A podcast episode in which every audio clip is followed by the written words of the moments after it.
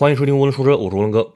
记得去年国庆节啊，涡轮哥跟朋友一起驾车回老家，因为堵车绕路的缘故啊，八百公里的路程呢，足足花了二十个小时才到，而且全程啊都是我一个人开的，劳累程度可想而知。但是呢，在这个旅程中啊，我只喝了三瓶红牛来提神醒脑。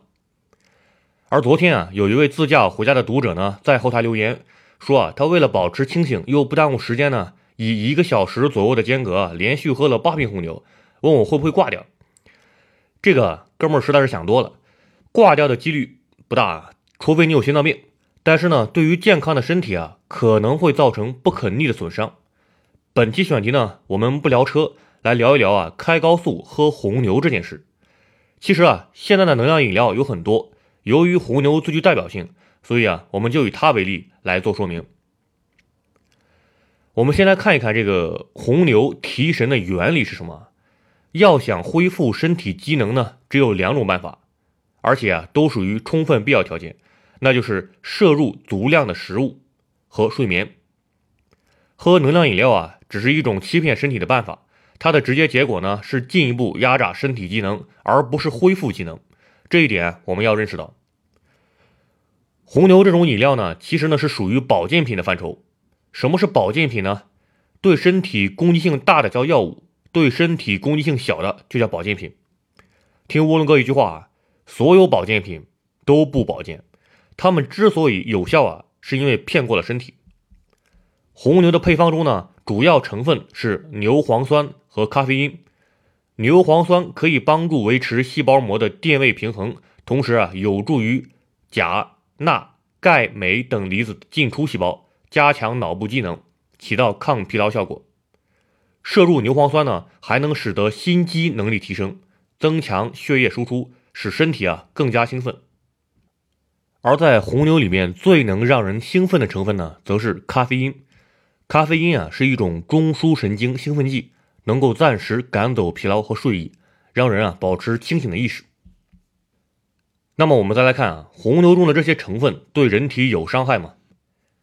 其实啊，牛磺酸呢是一种氨基酸。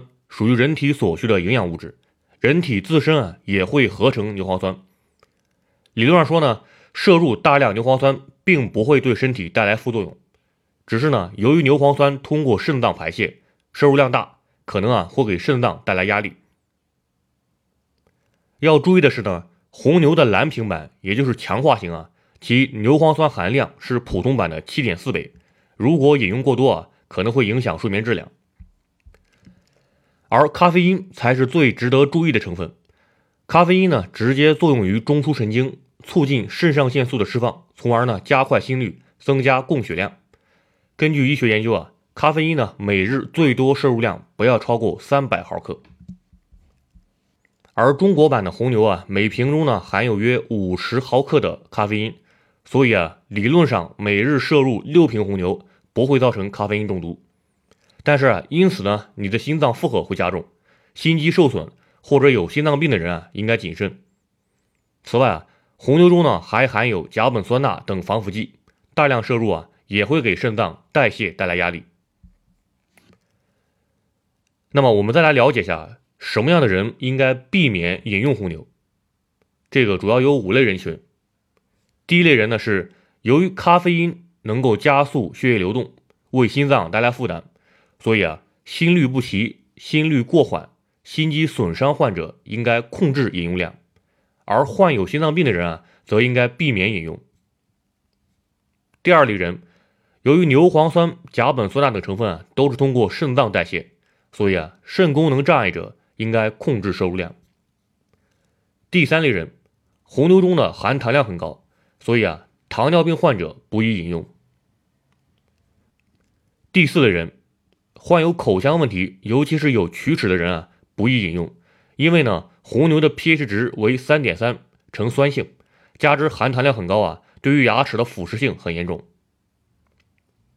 第五类人，患有胃溃疡的人不能饮用，以免啊胃酸分泌过多，加重病情。此外呢，孕妇、儿童以及在经期的妇女啊，也不得饮用。最后啊，涡轮哥给大家一条行车建议啊。对于喝了八瓶红牛的哥们儿啊，涡轮哥想告诉你呢，这确实会导致咖啡因摄入过量。尽管不致命啊，但是呢，会给身体带来很大的负担。人之所以感觉累，就是大脑在警告你机能已经下降，需要休息。这时候啊，再强迫身体高负荷工作，其可能导致的后果啊，就是某些器官因为过度劳累而受损。乌龙哥建议啊，假期开高速，难免因为拥堵而延长在路上的时间。